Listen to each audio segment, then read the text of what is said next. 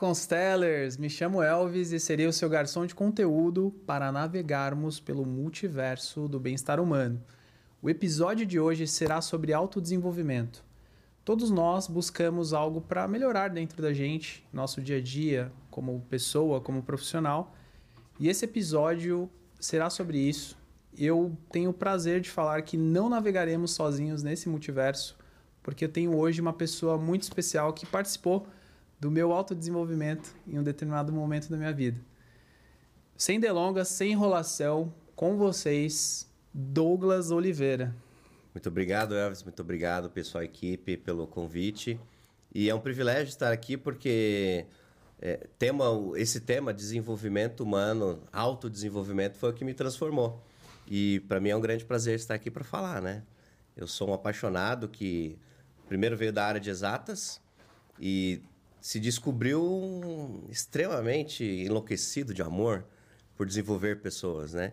E isso por conta justamente de, de, questões que eu passei ao longo da vida e que me forçaram, me projetaram para que eu chegasse a, até a, a, empresa que eu estou hoje, que é a Dale Carnegie Treinamentos. Que massa, Douglas. Gratidão por você vir até aqui. O Diego Iglesias, vocês já viram aí o episódio dele, ele participou também com a gente aqui e ele também fez o curso da Dale comigo. É verdade, é verdade. Então eu tenho muito prazer de trazer vocês aqui porque eu aprendi muito com vocês e ainda aprendo. E eu queria que você contasse um pouco é, como que foi essa questão de você ser uma pessoa de exatas, é, como que era isso e o que que fez você sair, o que que te motivou para você sair dessa área e se descobrir na área de humanas e com relacionamento humano, desenvolver pessoas, liderança. Como que foi isso para você? Tudo começou, Elvis, numa, numa questão em que eu precisava, é, especialmente ali no ano de 2012, né? É, onde eu tinha, já estava caminhando para minha... Na verdade, já estava formado, né? Já tinha a minha formação de engenharia de produção. Eu cuidava de um departamento onde era um departamento crítico na empresa, que era o departamento de controle de qualidade. E ali na equipe eu tinha recém-chegado, né? Então era o chefe era o novo e a pessoa, as pessoas da equipe eram as, pessoas experientes. Uhum. Então, diante daquela, daquele cenário, eu, eu precisei conquistar a confiança daquelas pessoas, porque Perfeito. eu cheguei e as pessoas me olhavam assim, né, com aquela cara de que quem pensa que ele é, né? E foi então que quando no começo do ano a minha esposa ela entrou na Dale Carnegie primeiro, né? Então ela entrou na área financeira da empresa e a minha esposa ela sempre foi uma pessoa de muita garra, né? E ela fez o treinamento, ela, ela tinha um, um perfil mais mais mais na dela, um perfil assim mais introspectivo, né? Como ela chama? É a Sara, Sara Oliveira. Manda um, manda um beijo aí. Te amo, meu amor. É e, isso. E daí ela, ela fez o treinamento, cara, e assim, ela em família, ela sempre conversava tudo mais. Quando era numa roda de amigos, assim, ela ficava mais na dela. Certo. Depois que ela fez o treinamento, cara, e aí eu percebi uma série de, de mudanças nela, né? Uhum. E uma das principais foi a questão justamente do quanto ela se tornou uma pessoa desenvolta, o quanto ela se relacionava bem com as pessoas, até a nossa própria relação mudou bastante. E foi então que eu falei assim, talvez seja isso. E eu comecei a, a, entender um pouquinho mais o que era Dale Carnegie, né? Uhum. E, e, e, é engraçado lembrar porque assim no dia que ela foi fazer a entrevista na Dale Carnegie, ela me ligou, ela tinha saído de uma outra na parte da manhã para você ver o poder do universo. E ela me ligou, falou: ah, "Me ligou uma empresa aqui, eu não sei nem pronunciar o nome direito". Aí ela me falou o nome, depois eu tentei procurar na internet, acabei não achando porque eu não entendi o que ela me disse por, celu por telefone. Daí então foi quando ela foi lá, fez a entrevista e passou. E aí, passado um tempo, então, ela fez o treinamento. Depois disso, aí veio toda essa sequência que aconteceu comigo lá no controle de qualidade. Foi quando então eu falei: é, é aqui. É aqui que eu preciso focar. E aí eu entendi que o que estava comprometendo a minha maneira, ou a forma como as pessoas me viam, não era puramente uma questão de liderança, mas era especialmente a questão de como eu me relacionava com as pessoas e como eu me mostrava para elas. Então as pessoas me viam e elas tinham uma coisa de querer ficar distante, não queria estar próximo de mim. E quando eu fiz o treinamento, eu comecei a entender mais a necessidade individual de cada uma. Era uma equipe de 12 pessoas, então eu entendi que, e até pela minha formação né, de engenheiro, eu era muito mais racional, então eu olhava as pessoas como recursos, né, como custo. Então, à medida em que eu passei a entender que cada um tinha não o seu custo, mas o seu valor, aí as pessoas começaram a entender que o Douglas também era um humano. Uhum. E eu consegui, então, liderar as pessoas de uma forma onde, é, através da confiança e do relacionamento. E aí eu consegui fazer com que a equipe performasse e todo o ambiente ficasse harmônico na empresa. O mais difícil para um líder, eu também atuo como coordenador de marketing, é, é você conquistar a confiança das pessoas, né? E principalmente quando as pessoas têm uma imagem sua, como você disse, as pessoas criam uma imagem nossa que às vezes não é aquilo, mas a gente transmite sem perceber. Como que você conseguiu virar essa chave? E, e como foi esse processo? A galera conseguiu é, ter a sua confiança? Você teve que ter algumas mudanças no time e tal? Como que é isso? Muito boa a tua pergunta. É, até no treinamento de apresentações de alto impacto a gente faz uma, uma analogia, né? É, e uma pergunta que é assim: alguém já falou para você que agradeceu a, a, segunda oportunidade de te conhecer, porque a primeira já não, não foi muito positiva, né? Então, e respondendo a tua pergunta, não teve troca na equipe, né? O que teve foi uma mudança minha, né? De, de, de reduzir principalmente a minha, minha arrogância, de achar que eu sabia de tudo, a minha vaidade, e isso fez com que eu fosse uma pessoa mais próxima. Então, eu passei a fazer reuniões individuais para não para falar de resultado, mas para saber da pessoa. Uhum. Para saber como é que estavam. Né? Ali tinham pessoas que tinham filhos, marido, e, e eu não sabia. Não sabia da individualidade de cada um. Não sabia quais eram os anseios, quais eram os medos. E aí o, o, o treinamento deu Carnegie me ajudou a entender assim a importância do que é você ter as pessoas próximas. Só que para que você tenha as pessoas próximas, você precisa conhecê-las. Uhum. Então, esse foi o primeiro grande passo que fez com que as pessoas confiassem em mim. Porque aí ela tira aquela, aquela capa, né? Que o chefe às vezes tem, né? E isso dele mesmo e também as pessoas com o olhar nele. Muito interessante. Então, toda vez que a gente passa por alguma situação de, sei lá, julgamento, ou que a gente julga algum profissional ali na área corporativa, a gente tem que tentar conhecer mais a pessoa e que ela tenha a oportunidade de nos conhecer também. Que a gente se apresente falando sobre coisas de afinidades, né? Falando do dia a dia. Eu já vi uma, uma líder que eu tinha, assim, que ela fez um negócio muito legal, Douglas. Ela foi entrou recente na equipe, era uma gerente. Ela chamou todo mundo numa sala e pediu para todo mundo contar o que, que cada pessoa gostava de fazer como hobby, quais eram suas histórias, brevemente. Belo exercício todos na sala participando desse exercício deu a oportunidade da galera se conhecer. E ela também fez esse exercício, todo mundo conheceu ela. E aí começa os comentários: Nossa, que legal! Aquele colega ali de trabalho gosta de dançar, eu também gosto. Aquele outro gosta de, sei lá, jogar videogame, eu também gosto. O outro gosta de exercício, também faço musculação. Então, você cria afinidades entre a própria equipe e também com a liderança. Eu achei muito legal esse exercício. Isso. Nós temos um outro treinamento que chama Desenvolva seu potencial de liderança, né? Que tem uma ferramenta que é chamada assim, o Interview. Né? Não, não, tem uma tradução exata disso, mas é você conhecer a pessoa por dentro, né? Do que ela é formada, dos valores dela. Então, eu... O ano passado, entreguei um treinamento para um corporativo, né? E, e a gestora de RH, quando ela conheceu essa, essa ferramenta, ela falou assim, agora eu entendi muita coisa. Daí perguntei para ela, tá, o que, que você especialmente entendeu? Ela falou assim, eu entendi porque às vezes tem pessoas que em determinadas funções elas performam, em outras não.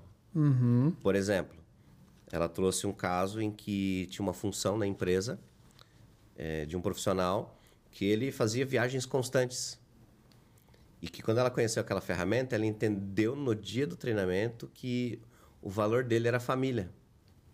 E por isso a performance dele não, não era a das melhores. Caramba. Porque conflitava. Então, ter esse olhar estratégico para as pessoas, até para líderes, pessoal de RH, faz com que nós tenhamos um olhar estratégico para colocar as pessoas certas nos lugares certos. Uhum. Né? É, tanto que a gente tem, costuma dizer aquela coisa, né? Que é, é a pessoa certa no lugar errado. Né? E isso é uma verdade. Às vezes a gente, como, como líder, como gestor, a gente está colocando as pessoas, mas infringindo os valores dela. Então, só tem um jeito de descobrir quais são os valores.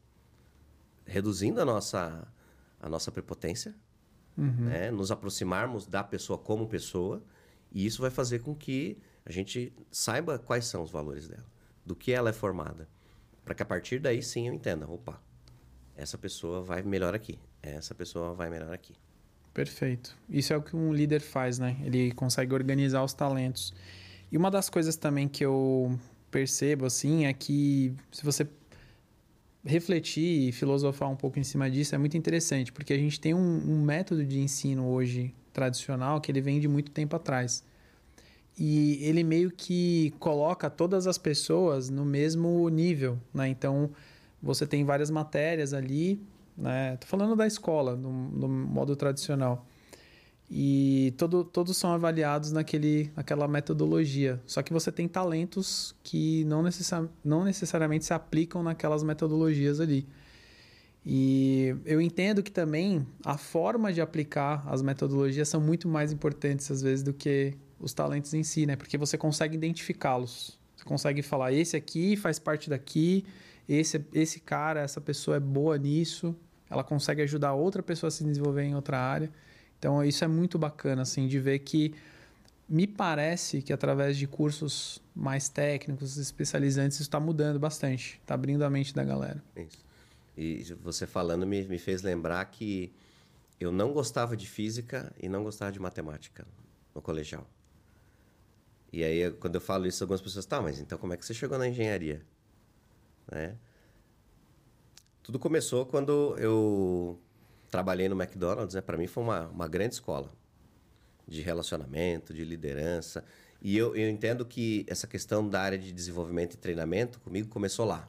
Uhum. Porque lá você tinha a função de treinadores, né? Não sei como está hoje, mas antigamente se tinha. E daí eu fiquei dois anos no McDonald's, aprendi muito, né? principalmente a, a questão de, de como lidar ou como não lidar com as pessoas.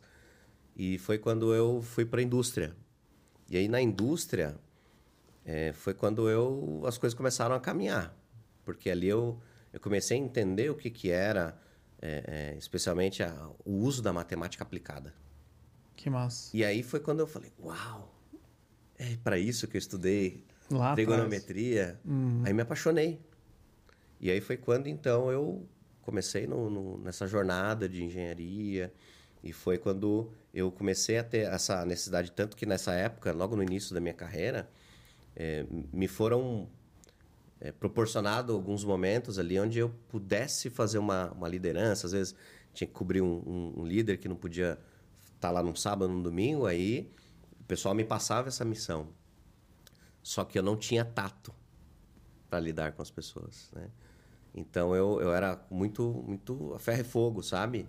eu pegava pesado com a galera. Às vezes a máquina eram máquinas automáticas trabalhando e eu pegava as duas pessoas conversando. Eu chegava e falava: vocês não são pagos para conversar, vocês são pagos para trabalhar. Né? E tinha muita reclamação do Douglas. Né? Uhum. Então eu tinha um conceito de que na liderança era, era que eu tinha que mandar e as pessoas tinham que fazer. Né? Só que isso não é sustentável. Né? E a gente ainda acaba vendo isso hoje. Uhum. Com menos é, frequência, mas ainda existe é um cuidado que, que a gente precisa ter na, na, na, nas indústrias, nas empresas, até dentro de casa. Verdade. As relações humanas. Isso. O maior problema que você enxerga hoje nas companhias é esse. Hoje, assim, que você. Que chega até você buscando ajuda, desenvolvimento. É mais nessa parte, então. Sim, a questão de relacionamento e comunicação. Uhum. Né? Tanto que a gente costuma falar que tem empresas que elas são prósperas financeiramente porque se tem uma comunicação clara entre as pessoas, entre os parceiros, entre os departamentos. E tem aquelas empresas que estão no vermelho, justamente pela questão da comunicação, que é onde os departamentos eles não se correlacionam, eles são eles competem uns com os outros, né? É como se fossem várias empresas dentro de uma só. É cada uma querendo correr para um lado. Né? Uhum. Então, a empresa, infelizmente, ela está fadada. Aí cabe o comandante do barco ter a, a visão de, de entender que precisa de, de ajuda. Uhum. Né? É, eu já fiz uma, uma função assim, é, sem querer na minha vida, foi, foi acontecendo. Que eu acabei conectando áreas. Ah, eu fui um ponto de relacionamento ali entre as áreas. Então tinha pessoas que não se davam bem nas áreas, mas eu era a pessoa que conseguia conectar. Então é, eu entendi isso. Era o anjo da guarda. Isso, era muito engraçado. Cara, totalmente sem querer, assim. Era uma coisa de, ah, eu vou almoçar com a pessoa da outra área, almoço com a pessoa da minha área. Só que elas não se falam, eram pessoas importantes, que faziam as coisas acontecerem. E eu comecei a ver a importância de ser essa pessoa, de conseguir falar com todo tipo de pessoa, com independente da sua, enfim, da sua opinião e tal. E isso me inspirou de certo modo, a enxergar esse, esse, sei lá, essa facilidade que eu tinha de me relacionar com as pessoas e começou a surgir a necessidade de fazer o podcast, de fazer esse conteúdo tal, porque eu quero falar com todo tipo de pessoa, independente da, enfim, da sua classe social, visão tal. E é muito importante também citar uma coisa que está acontecendo no mundo hoje, é o crescimento da, da IA, que é a uhum. inteligência artificial. O que, que isso vai ocasionar, na minha visão? Né? Vai ocasionar uma padronização do trabalho, que ele vai ser automatizado, só que ele vai abrir margem para as pessoas trabalharem ainda mais as relações humanas. Como que você vê isso, Douglas, daqui para frente? Olha, é um, é um ponto assim que a gente vem é, pensando, estudando e, e, assim, se a gente pegar todo o avanço tecnológico que vem tendo nos últimos anos, né? E principalmente no, nesse momento de pandemia, né, em que as pessoas elas, elas meio que se afastaram, né? Então houve essa, essa regressão. E tanto que tem relatos de empresas que estão voltando à sua, à sua toada normal de presencial e, e tá, existiu essa carência, né? que as pessoas, elas, à medida que elas se fecharam por conta da, da pandemia, elas, elas é, ficaram de alguma forma traumatizadas, né? Então, tem empresa que vem procurar a Dale Carnegie porque as pessoas, elas aumentaram o grau de dificuldade de se relacionar por, por conta, conta, da, da pandemia. né? E o avanço da tecnologia também. Então, hoje em dia, a gente tem muita reunião online, né? Então, e aí, às vezes acontece assim, de, de participar de reuniões e algumas pessoas da reunião não abrirem a câmera.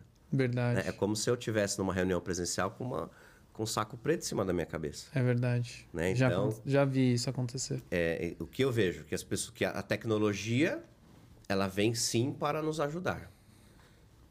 Só que ao mesmo tempo a gente não pode deixar perder a nossa essência. A gente tem que entender assim que a, que a inteligência artificial está aí para nos apoiar, mas que a gente não deve perder a nossa essência de contato com pessoas, de estar de, de tá presente, de estar disponível, né? Porque hoje em dia está muito fácil, né? Eu não tenho agenda para reunião. Uhum. Ou seja, às vezes eu não quero falar com alguém, mas aí o que, que eu falo? Não, não tenho agenda. Então, a importância de nós estarmos disponíveis, até porque, assim, é... qual a imagem que, que você quer que as pessoas tenham de você? Então, a gente precisa só ter esse cuidado, né? Porque, de novo, a tecnologia ela vem para nos ajudar. Mas a gente tem que entender que a nossa essência é humana. Com certeza. E acredito que algumas áreas elas vão deixar de existir. Ah, sim. Como aconteceu na Revolução Industrial, tal. Normal. Mas eu acredito que cada vez mais as pessoas vão começar a buscar é, produções mais humanizadas, porque isso vai ser como como foi um quadro lá atrás, né? Na época renascentista, que as pessoas pintavam quadros à mão, tal. E, e era uma coisa muito única, só tinha aquela peça, estão em museus até hoje e tal. A tendência é cada vez você ter mais produções automatizadas de conteúdo, de, enfim, trabalhos automatizados. Mas você vai ter também a diferenciação. Putz, isso aqui foi feito por uma pessoa, ela pensou, estruturou, fez a, a comunicação tal. Então, a parte de relacionamento ela tende a, a, crescer ainda, mesmo com a IA, porque pessoas que têm essa habilidade vão se destacar. acredito eu. Né? Então é uma tendência que, que vai acontecer. E muito massa saber que, que estamos trabalhando com isso e você está desenvolvendo pessoas também em relação a isso. E, e como que você vê a questão dos jovens também hoje em dia? Porque eles já estão praticamente focados num, num, aparelho, numa tela. É. Como que é para você desenvolver um, um, jovem assim? É, eu vou falar pelo jovem que eu tenho em casa, né? Mas... porque, Mas... porque assim, né? Quando eu costumo dizer assim que é, os, os filhos, né? Se a gente pegar de nós até as crianças que vieram depois, é como são os celulares, né? Que à medida que eles são lançados, eles vêm, parece com uma tecnologia nova. Sim, né? exatamente. Daqui a um tempo, a criança com um mês vai estar mexendo no celular, um mês de vida. E, e assim, a, a, a, é muito importante que a gente tenha, como pais, né? Até recentemente, a minha esposa ela fez um, um, um curso que foi bem interessante, que é com um olhar, assim, de como é que, como é que eu me coloco, como é que eu... É, contribuo no crescimento dos nossos filhos, né? Então, às vezes os pais eles têm aquela aquela falsa sensação de que o fato de o filho estar tá ocupado com o celular, ele pode estar tá focado em outra coisa, né? É, só que isso não é uma, uma situação saudável, né? Para o jovem. Então, por exemplo, o que, que a gente costuma fazer? É, tudo bem, você quer ficar no celular, tá? Mas agora você vai jogar esse jogo educacional. Para quê? Para que ele se desenvolva. Ou nós vamos estar sempre presente fazendo atividades com ele. Então, por exemplo, na Dale Carnegie, existe um projeto chamado Geração Futura. Né? Qual que é esse projeto? Ele é um, ele é um, um, um projeto em que visa preparar o jovem para a fase adulta. Né? Para que ele chegue lá lidando melhor com as suas frustrações, com seus problemas, com seus conflitos internos e externos. Né? Então, o jovem vai sair de lá sabendo é, se comunicar melhor, se relacionar melhor, lidando melhor com o estresse, para uhum. que, por exemplo, quando ele chegue numa fase adulto, ele consiga ser um gestor bem, bem sucedido, né? uma pessoa que consiga influenciar as pessoas. E, e quando a gente fala de comunicação, né? o que é a comunicação? Não é o que eu digo, é o que o outro entende. Né? Então, o quão será de fato que os jovens de hoje estarão preparados para liderar, porque quando a gente lidera é muito pela maneira como me comunico com as pessoas, né? Sim. Então, a pessoa que passa por uma preparação como essa, ela já chega muito mais sólida, né, nessa uhum. fase, né, adulta. Então, assim, é um olhar especial que a gente tem para os jovens também. Que massa. E assim, os jovens, eles têm a questão de, de rapidez. Velocidade. Velocidade. Isso. Até no uso do, dos equipamentos, das telas, eles ficam scrollando e assim, quero resumo. Pra gente que é líder, que a gente tá ali num, numa fase meio millennial ali, né, entre a, a geração Z e a anterior, é, eu aprendo muito também com jovens na parte de liderança, porque eles também querem comprar a sua ideia. Né? Você como líder, não é simplesmente você chegar e mandar, olha, eu, é como você disse, não é só mandar e, e ele vai fazer. Ele quer entender o porquê que ele está fazendo aquilo. Tem que ter um sentido para ele. Você tem que ter muita paciência para explicar também. Então, é, um, é uma geração que é muito questionadora também. E isso é bom por sua natureza também. Acredito que a nossa geração, ela seguia muito mais a, a manada. Uhum. E essa geração também, eles provocam muito. No sentido de querer saber o porquê. E, e é um exercício legal isso pro líder ter pessoas Exato. na equipe assim.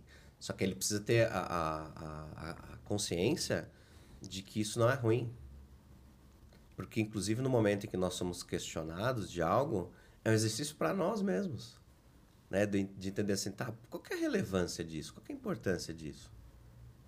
E entregar, de fato, a, a resposta mais adequada e fazer com que cada um tenha a sua importância. Perfeito. E Douglas, me fala uma coisa. Você está lendo algum livro hoje? Porque eu sei que nessa parte de desenvolvimento você buscou várias fontes uhum. para se inspirar. Tem algum livro que você quer indicar para a audiência que está assistindo, ouvindo a gente? Ah, para livro são várias, várias opções, né? Uhum. Eu, recentemente eu estou lendo Getting Things Doing, né? A arte de fazer acontecer. Hoje na Dale Carnegie nós estamos numa, num momento em que é um olhar para cada um de empreendedor, né? Então cada um dentro do negócio é empreendedor. Então a questão da autogestão ela ficou ainda mais importante. Então é, é um livro que assim eu estou lendo e está sendo incrível, né? Somado à releitura que eu estou fazendo do livro vermelho de Dale Carnegie que diz assim, né? É, como evitar preocupações e começar a viver. Que massa. Né? Diante das demandas que a gente tem, então, ali se tem várias técnicas e princípios que nos auxiliam, especialmente a como lidar melhor com as demandas do dia a dia, as minhas preocupações, a minha ansiedade, né? Você falou a respeito dos jovens da questão da velocidade, que ficam scrollando ali. Cara, isso gera, isso tem gerado uma ansiedade nas pessoas. Dopamina, né? Incrível. Uhum. É, por exemplo, ontem eu tive em Santos entregando um treinamento. Legal. E foi justamente a sessão em que a gente fala dos princípios do livro vermelho, né? como evitar preocupações e começar a viver. E a maioria das pessoas, o relato é ansiedade. A ansiedade das demandas, ansiedade de chegar no resultado, ansiedade de resolver, ansiedade de, ora, estar num lugar, mas estar com a cabeça pensando num outro, né? Então, de fato, quando nós temos essa consciência de que eh, a gente precisa de ajuda, o livro é um bom começo para quem está precisando de ajuda.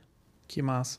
É, o, o ponto da ansiedade, ele, para um líder, lidar com um time ansioso, ele tem um viés aí também muito delicado, que é a questão da, do reconhecimento e da promoção. Porque uhum. o, o, o time, a equipe, ele, ele quer ser reconhecido.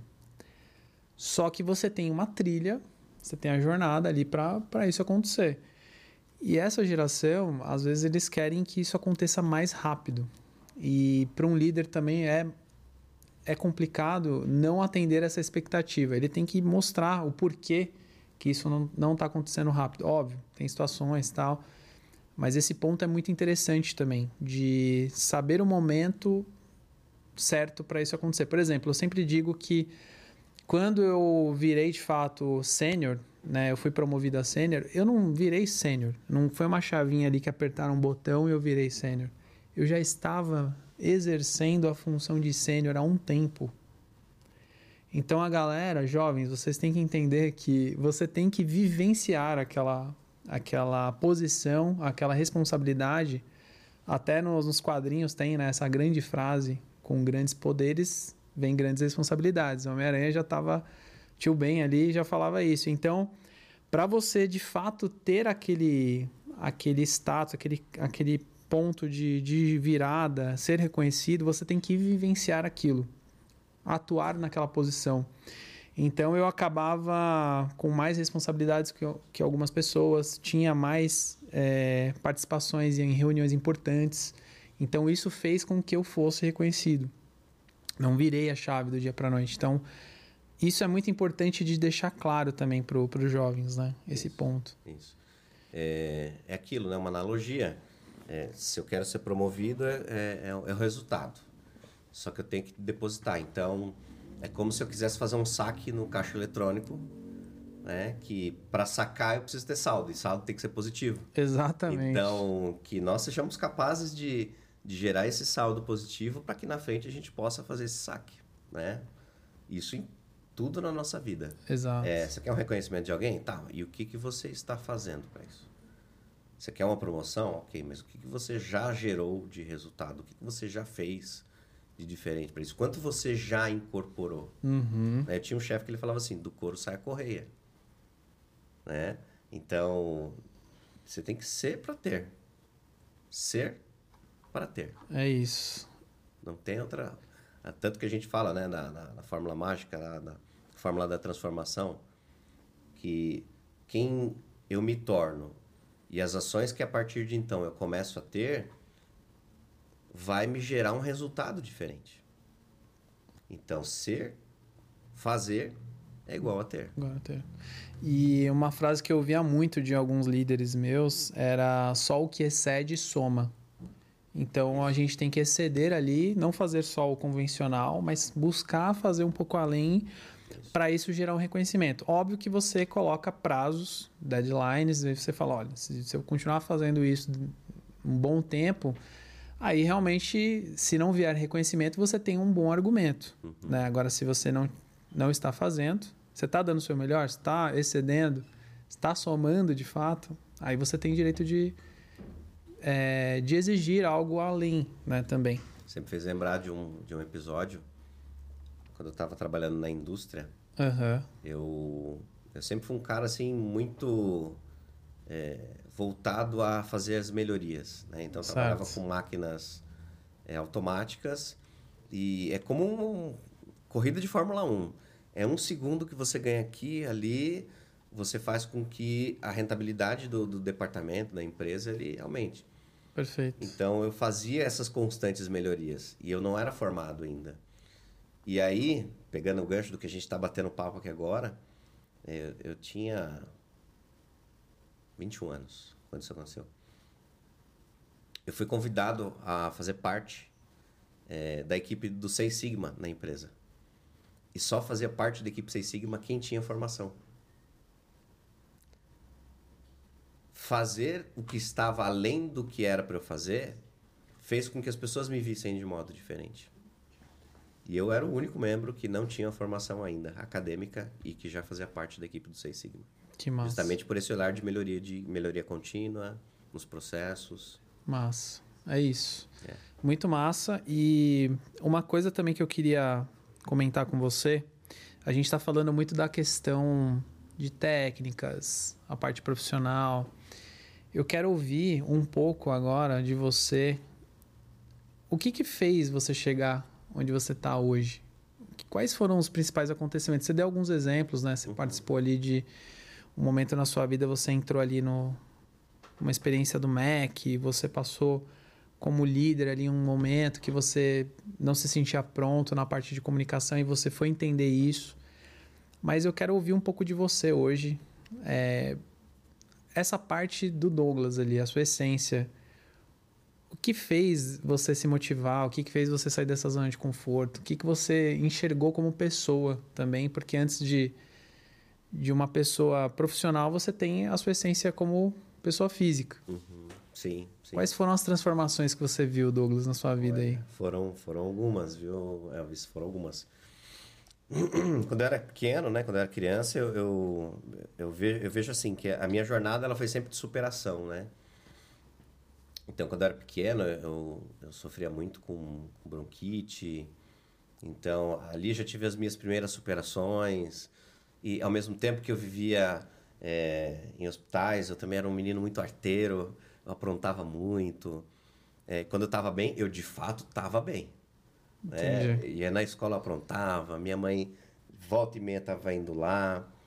É, tinha assim, irmãos? Tinha irmãos? Tinha um irmão. Tem um irmão, ele é cinco anos mais novo, né? Uhum. E foi, foram, foram momentos, assim, bem, bem importantes porque meu, meu pai ele sempre trabalhou muito né e fora para sustentar a família minha mãe cuidava da família né? Então eu cresci com olhando aquele valor né? O, o trabalho a dedicação à família. O esforço. O esforço a dedicação.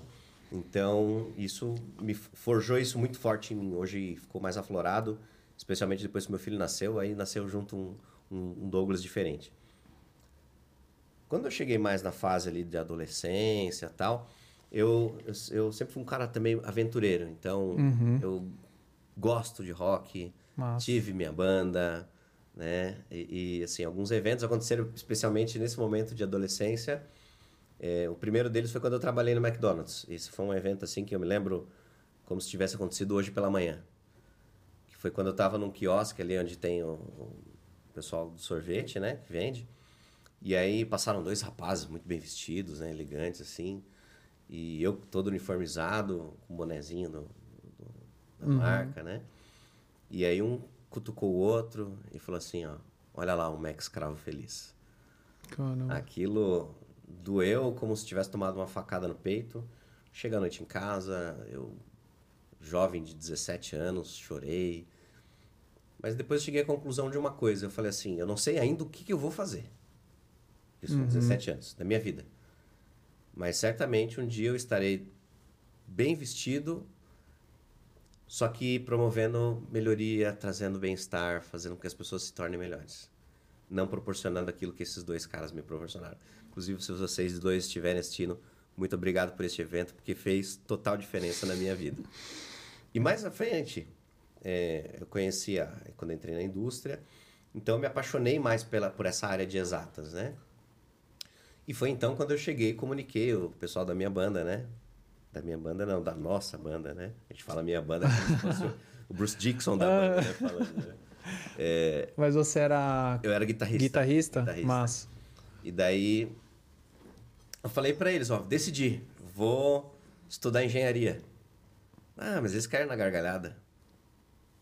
Você? Desdenharam. Você? Cara, e aí juntou, juntaram dois eventos que me, me sempre me motivaram, né? É, primeiro assim, o primeiro semestre foi um susto, né? Porque uhum. chegou na primeira prova de um resumo de matemática, todo quem tirou mais, a maior nota tirou três. Né? Então eu falei, é, o negócio aqui é mais complicado. E aí então foi quando é, vieram os momentos mais difíceis, né? De, de estudo, de trabalho, de prova. E aí sempre nesses momentos eu, eu vinha aquele pensamento, eu não vou dar conta. Mas daí eu lembrava daqueles dois caras. E eu me lembrava da, do pessoal que riu, né? Quando eu falei. Eu falei, não, eu vou fazer e vou fazer isso em cinco anos, que é o tempo natural de formação. Então foi quando, lógico, ali é, tiveram finais de semana em que muita gente, muitos dos meus amigos iam para praia, né? E eu naquele foco, naquele, Estudando, naquele objetivo, tal. é. E foi então que, cara, eu consegui, é, por, por conta desses eventos, né, de superação, é não desistir. Né? Tanto que quando também cheguei na, na Dale Carnegie, eu passei por um, por um desafio, né? Porque para que você seja um instrutor, tem um processo para que você se forme. Uhum. Né? E ele é bem... É, duro ali. Duro, né? Então, você tem um curso, você tem uma avaliação, você tem uma outra avaliação. Então, na primeira avaliação já não estava muito bem. E eu precisei de força de novo, de reinventar, de, de fazer um outro treinamento, a parte do Dale Carnegie, que chama Apresentações de Alto Impacto para que a minha performance como líder público, né, ou seja, liderar as pessoas através de como eu me comunico, fosse impactada, fosse impactante para que os participantes, e eram os participantes que faziam essa avaliação, né? Então não era nem o, a, a equipe da Dale Carnegie de avaliadores que, que avaliava, que dizia assim, não, tá bom, não tá bom. Era a percepção das pessoas. Então, ali mais do que nunca eu tinha que trabalhar a minha empatia, a minha conexão com as pessoas, então foi ali que eu consegui me desenvolver fazendo esse treinamento e mais uma vez me, me conectando com aqueles dois caras do, dos meus 17 uhum. anos que fizeram com que eu chegasse ao ponto de estar tá hoje trabalhando de forma elegante e desenvolvendo as pessoas através da metodologia Dale Carnegie. Muito massa. E assim, todos os eventos da nossa vida que nos marcam, eles são de fato emocionais, né? eles marcam de forma positiva. Você deve com certeza lembrar de um momento feliz ali na sua adolescência, vários deles, tal. Só que esses momentos também que marcaram de forma que não vou dizer que é negativa, mas é uma forma de uma forma construtiva, talvez, porque você ressignifica aquilo, né? Porque é, muita gente acaba levando para um lado muito mais pessoal e, e se coloca para baixo, se inferioriza, tal. Mas quando você ressignifica aquilo, você coloca um propósito naquilo. Então você encontrou isso e está vivenciando isso, né? Vivendo do seu propósito. Isso. É, eu tenho um olhar que é assim, tudo que acontece conosco, nós temos duas opções. Ou a gente olha para esse problema, para essa situação e vai para debaixo do edredom e sofre com isso. Ou você aprende com isso e cara, não caia mais nessa armadilha.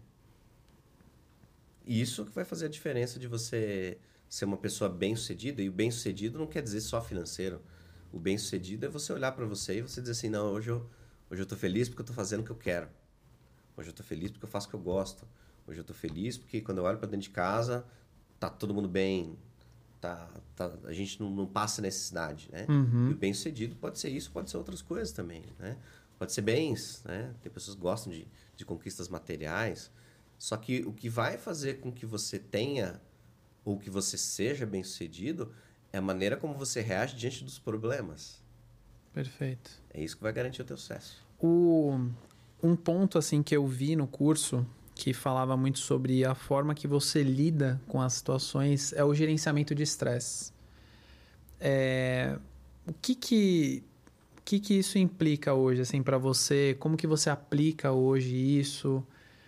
É, o que, que você pode dar de dicas para quem está assistindo, ouvindo a gente sobre gerenciamento de estresse? Porque é uma coisa hoje que é, a gente fala muito sobre saúde mental aqui no nosso canal. A gente fala sobre lidar bem com as questões internas e também externas, mas é muito difícil no dia a dia. Hum. Relações, relações amorosas, a gente falou de um episódio de relacionamentos. A gente citou exemplos de uma série de coisas é, e falamos sobre séries também. Tem uma série chamada This Is Us que fala sobre relações humanas.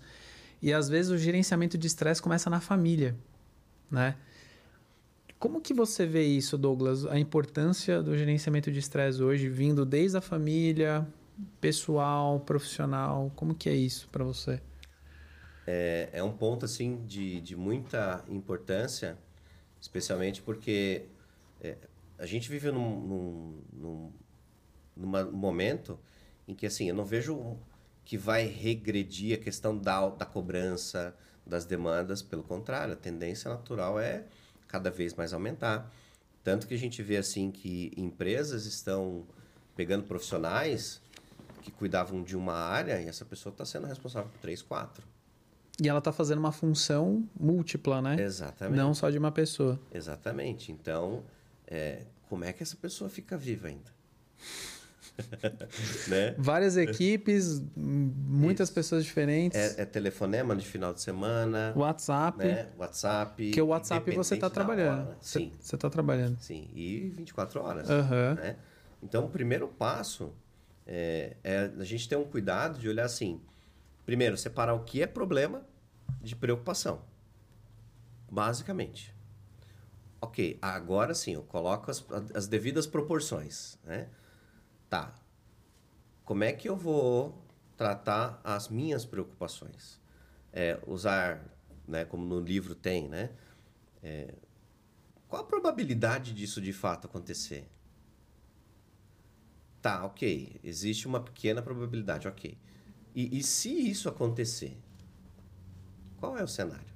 Ou qual é o pior cenário? Depois de avaliar esse pior cenário, ok. Se eu chegar nesse pior cenário, o que, que eu posso fazer de modo diferente para que a partir daqui eu consiga ter uma melhoria? Tá? Uhum. Outro ponto que gera muita ansiedade é o- a preocupação com o futuro.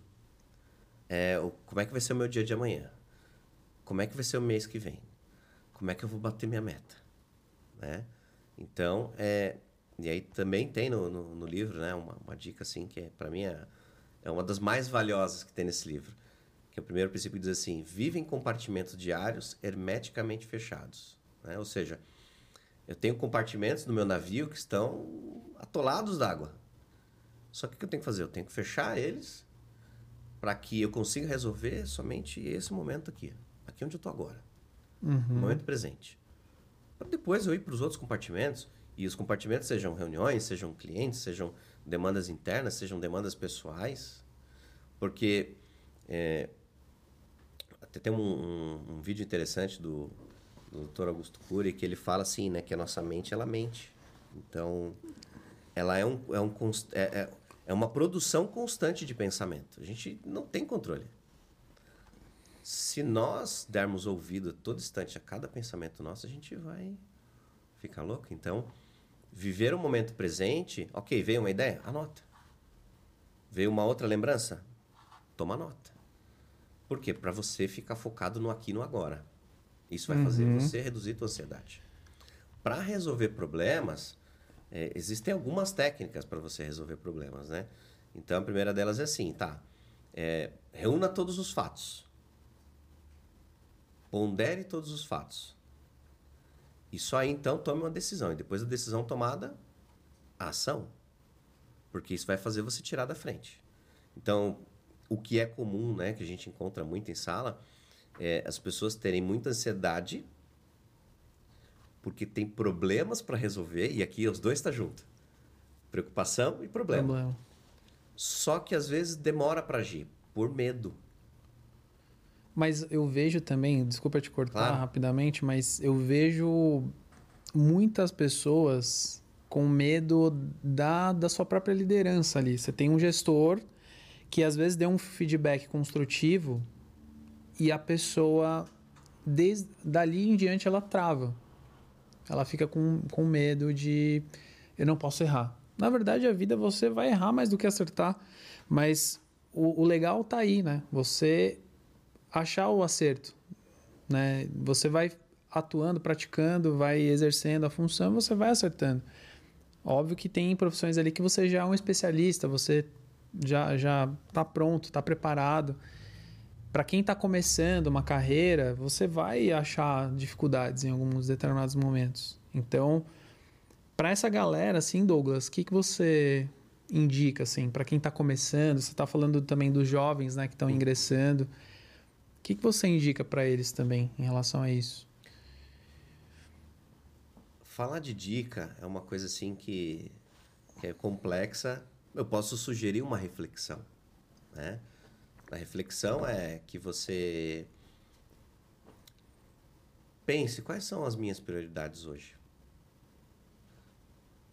O quanto de fato eu estou fazendo coisas que somente são de demandas minhas e o quanto de fato eu estou pegando demandas que são de outras pessoas, né?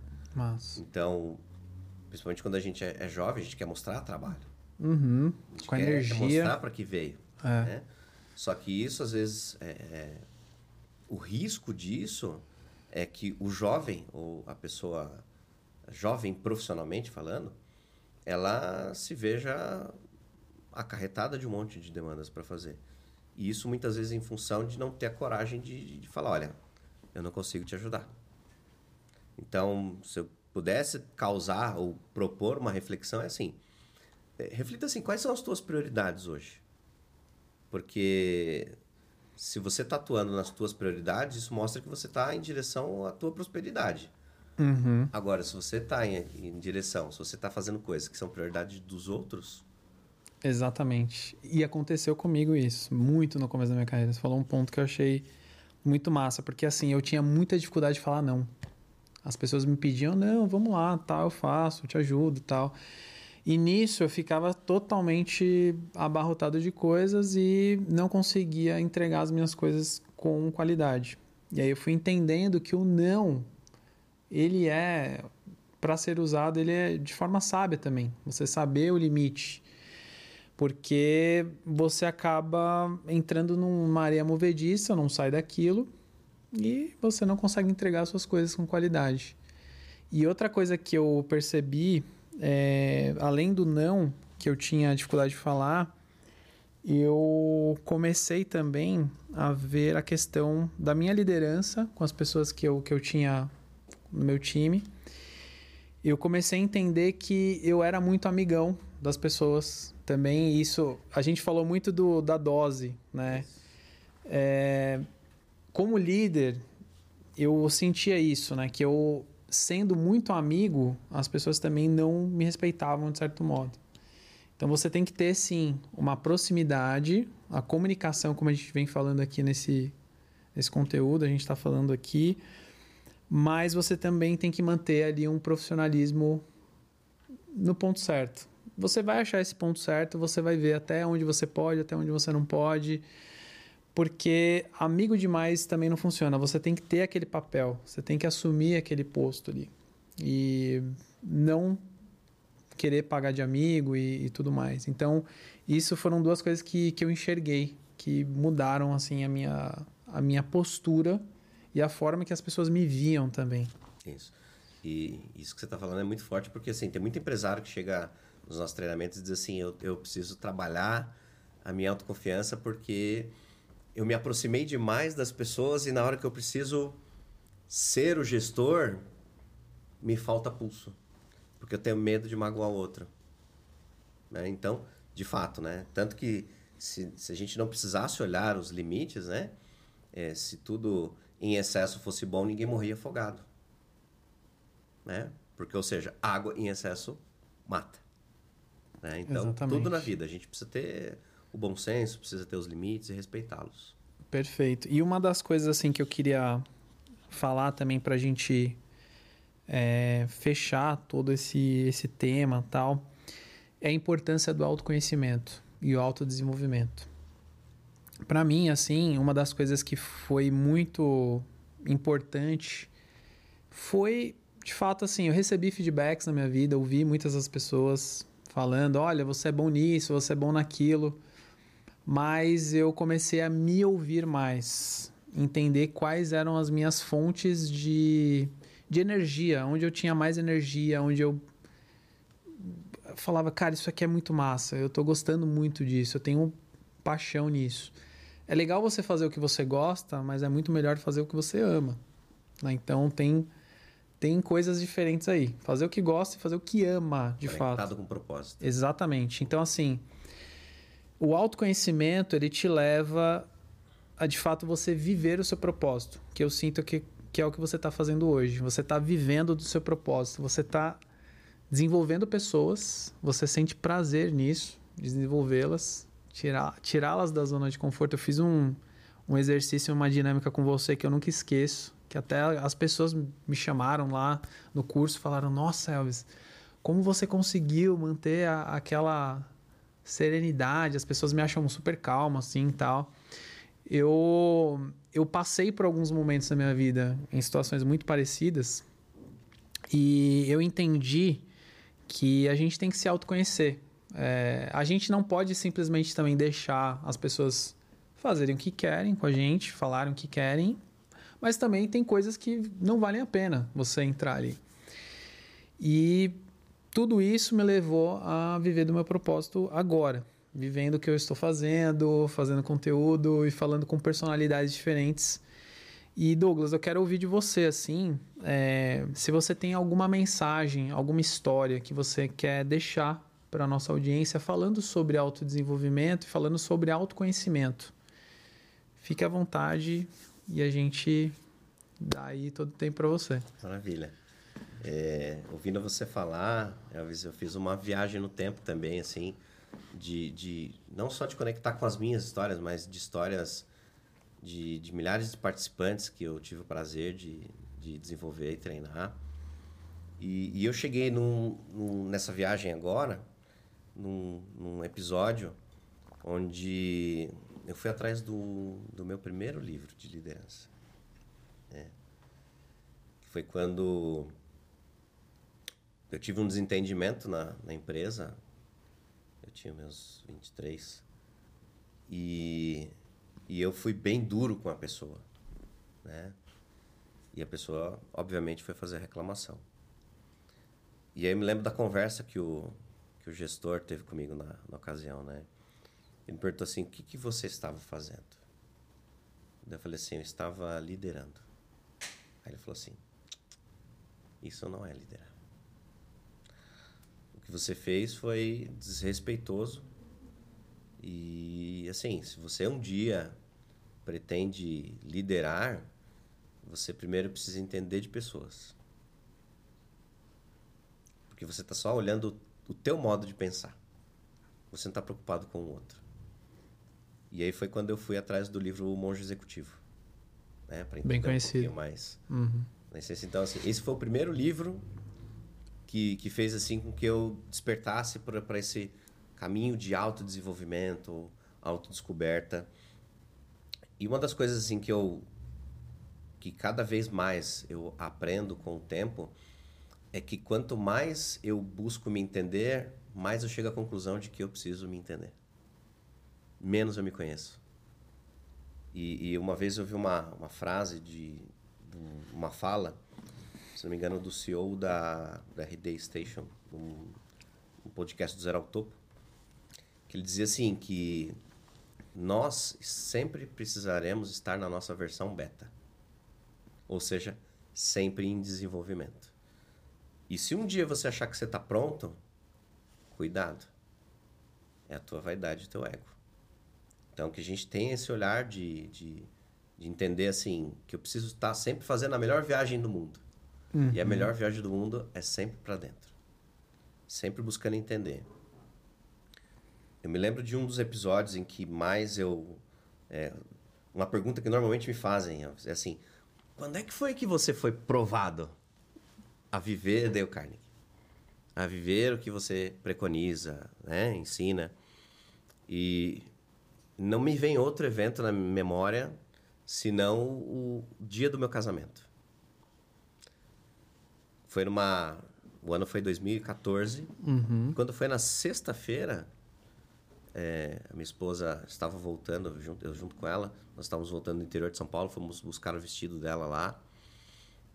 E ela, o dia inteiro, tentando falar com o DJ da festa e nada. Não conseguia falar. E, cara, mulher tem uma coisa que é sétimo, oitavo, nono, todos os sentidos. Ela bateu o pé e falou assim: Eu vou lá. E era em Mariporã, cara. É, é longe, distante. Muito longe. É, e era um dia de chuva, né? Fernão Dias, cheio de curvas. Eu, por pro querer protegê-la, disse para ela: Não, não, melhor você não ir. Daí ela falou: Não, eu vou. Eu quero ir. Eu preciso ir.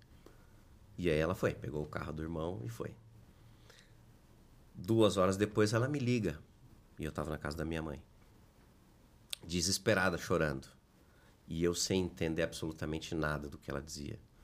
A minha percepção foi assim: que ela capotou o carro, porque Fernão Dias com chuva chorando. Eu falei, capotou uhum. o carro.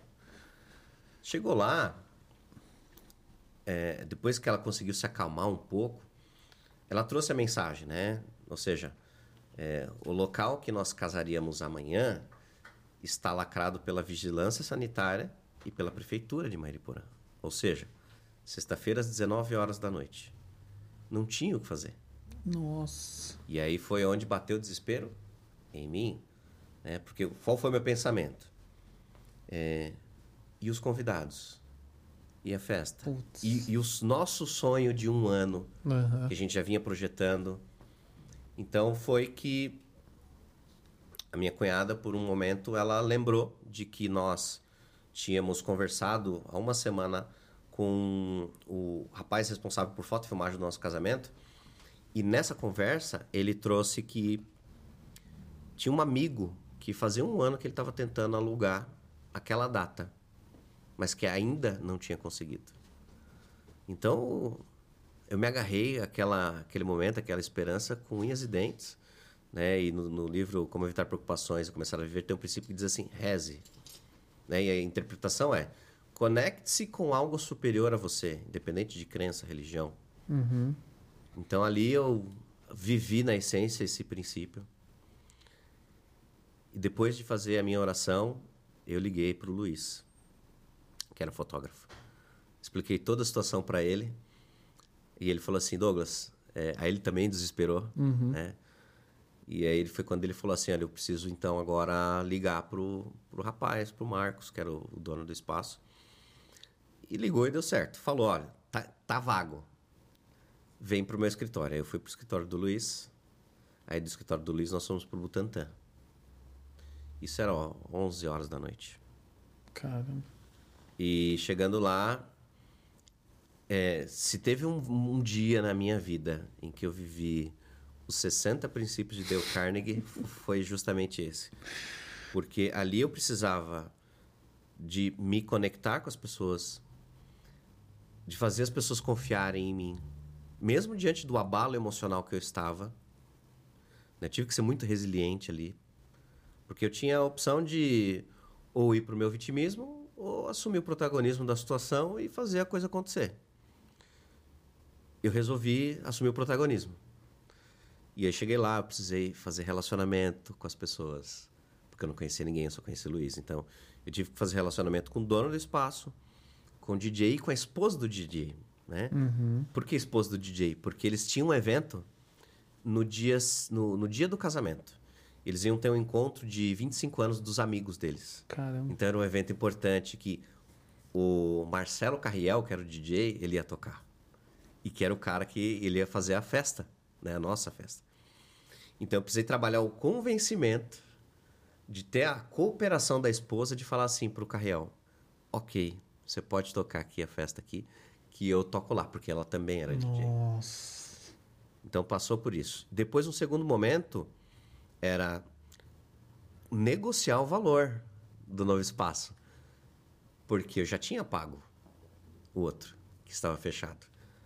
E foi então que, usando ali também habilidades de relacionamento, de influência, eu consegui fazer uma excelente negociação com o dono do espaço. O valor que eu tinha pago no outro era o valor pela, do espaço pelado, sem, Sem sem, mesa, sem, sem um jantar, sem decoração. E aí então o, o Marcos, entendendo aquela situação, ele, ele me fez o preço que eu tinha pago no outro. Né? Então, Caramba.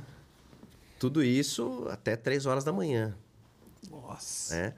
Então, é, mensagem, né? Antes de falar a mensagem é assim. E aí deu tudo certo. Chegou o dia seguinte, não dormi, nem eu nem minha esposa não dormimos. Chegamos, casamos e foi lindo. Lindo o casamento. Eu digo que foi até melhor do que seria se tivesse No sido no outro local. Aham. Mas assim, de tudo isso, pra mim o que fica é assim: e se eu não me conhecesse? Se eu não tivesse recurso? Se eu não tivesse suporte psicológico por ter feito os treinamentos que fiz? Como seria esse casamento? Uhum.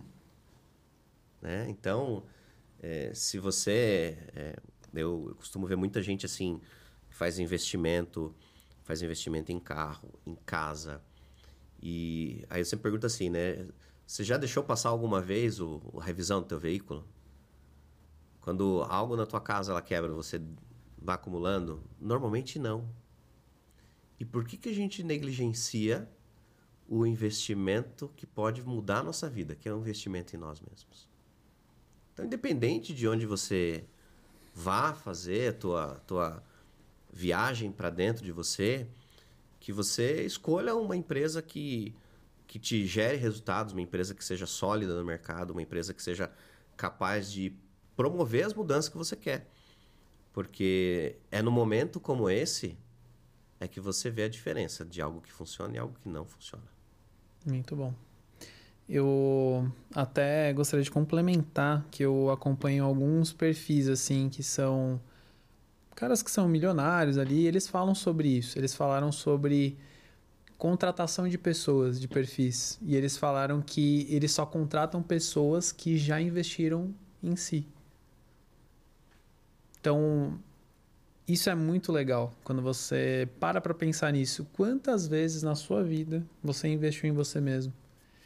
E isso é muito legal de falar. Quero aproveitar esse, esse gancho e gostaria que você apresentasse pra gente. Ah, vou pedir para a produção colocar aqui o vídeo para você mostrar o conteúdo do, do curso da Dale. Porque assim, eu fiz, é, recomendo demais. É uma coisa assim que tira você da zona de conforto e aflora o que você tem de melhor. Então, investir em si mesmo é uma coisa que todos nós temos que fazer em um determinado momento da nossa vida. E é constante, né? Não, não para. É, conhecer novas técnicas, ferramentas, se atualizar faz parte, mas investir em si é onde vem a diferença. Então, gratidão por essa, por essa mensagem. A gente vai colocar aqui o vídeo. Como que é, só enquanto a galera coloca, só explica pra gente, Douglas, como que é essa questão de, de abertura de, de vagas, como que é isso, se você quiser já adiantar Tá, tua pergunta é sobre vagas para os treinamentos. para os treinamentos. Isso, legal.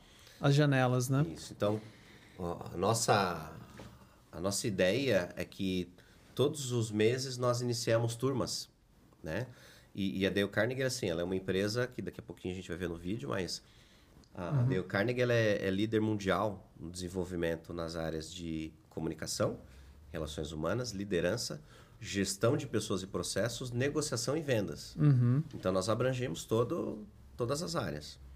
E ela é uma empresa que ela está presente no mundo há 111 anos e fizemos 111 anos no, no último domingo. Caramba, que 22 massa. de outubro. Uhum. E eu falo com muito orgulho porque é, que empresa que está há tanto tempo no mercado e é saudável. Né? Desafiador. Então, precisa de muita organização, dedicação de toda a equipe, profissionalismo. E, e a empresa, ela atua em...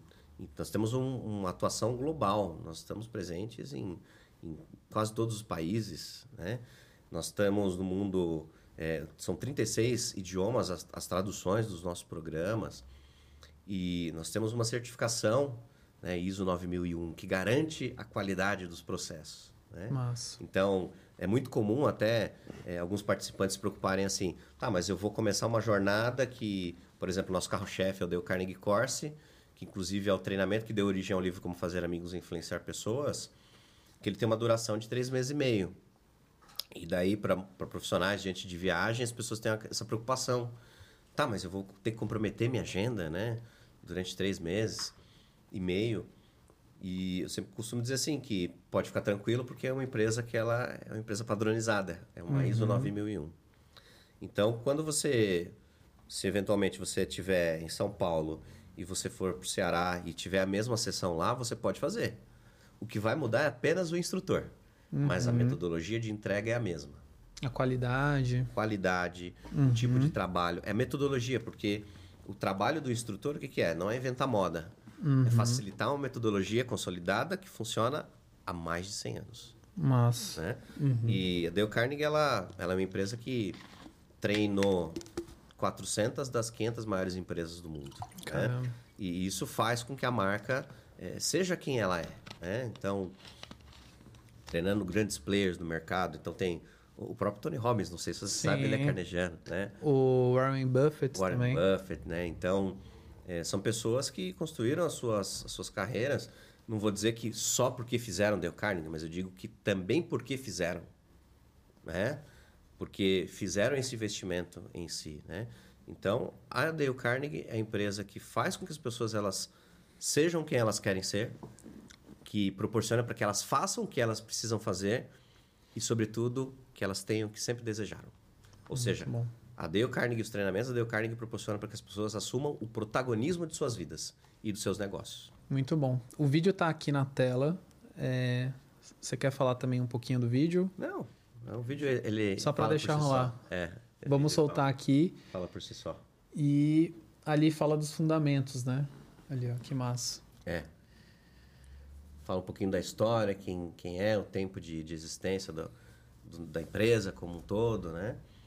E que, assim, um outro olhar que, que a gente tem é o como nós, através da metodologia, proporcionamos para que as empresas sejam mais rentáveis, né? Que a gente tem o, o ROI, né? O retorno sobre investimento. Então, a gente tem um olhar no, no skill, ok, mas agora o que, que você vai fazer com esse skill? Como é que você pode performar melhor? Não mais, mas melhor.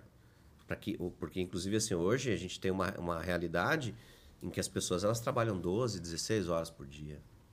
Tá, mas e como é que eu otimizo, então, para conseguir trabalhar 10 horas por dia e gerando mais resultado? né? É através da tua multiplicação dentro da tua equipe. É como você forma mais pessoas pensando como você, agindo como você, diante da, da tua necessidade, né? E Douglas, apareceu uma notícia, até complementando isso, que alguns países estão testando o trabalho em quatro dias. E o Brasil possivelmente ele vai entrar nessa, nesse teste com algumas empresas. E eu acredito que faça muito sentido, né? Porque hoje a gente tem um modelo CLT, né? Que você tem que cumprir horas tal. E a tendência, se você diminuir um dia da semana de trabalho, que você tenha três de descanso, é que você é, tenha a necessidade de ser mais produtivo ainda. Né? Porque você vai ter um dia a menos para entregas que você tem no modo convencional hoje. Então, o que você falou sobre produtividade e excelência, né, de tirar o melhor ali da sua equipe e de você mesmo, é isso. É você tentar entregar o máximo de resultado e projetos em um determinado período que não seja é, que não seja algo que você é, se, se embole ali e perca prazos, deadlines, então você consiga ter uma excelência na entrega. É isso. Sim. Quando você falou do ROI, para mim foi uma coisa que fez muito sentido. Que é você colocar prazos e metas e entregar aquilo. Óbvio, às vezes você pode ter alguma coisa que isso aqui eu vou precisar um pouquinho mais de tempo, tal, mas é você se desafiar, sair da zona de conforto. Então, muito bom. Perfeito. Gratidão. Perfeito. Constellers, estamos chegando no final do episódio. Vocês que estão acompanhando a gente aí no Instagram, no arroba Constellice, deixa um like, deixa uma curtida. Estamos aqui no YouTube também, o arroba Constellers Podcast e arroba Constellers Cortes. A gente deixa sempre um link de descrição aí no Apoia-se para você contribuir com o nosso projeto. É um conteúdo autoral tem um gasto aqui do nosso lado. A gente também quer ajudar associações e ONGs também com esse conteúdo. Vocês podem contribuir e agradecemos.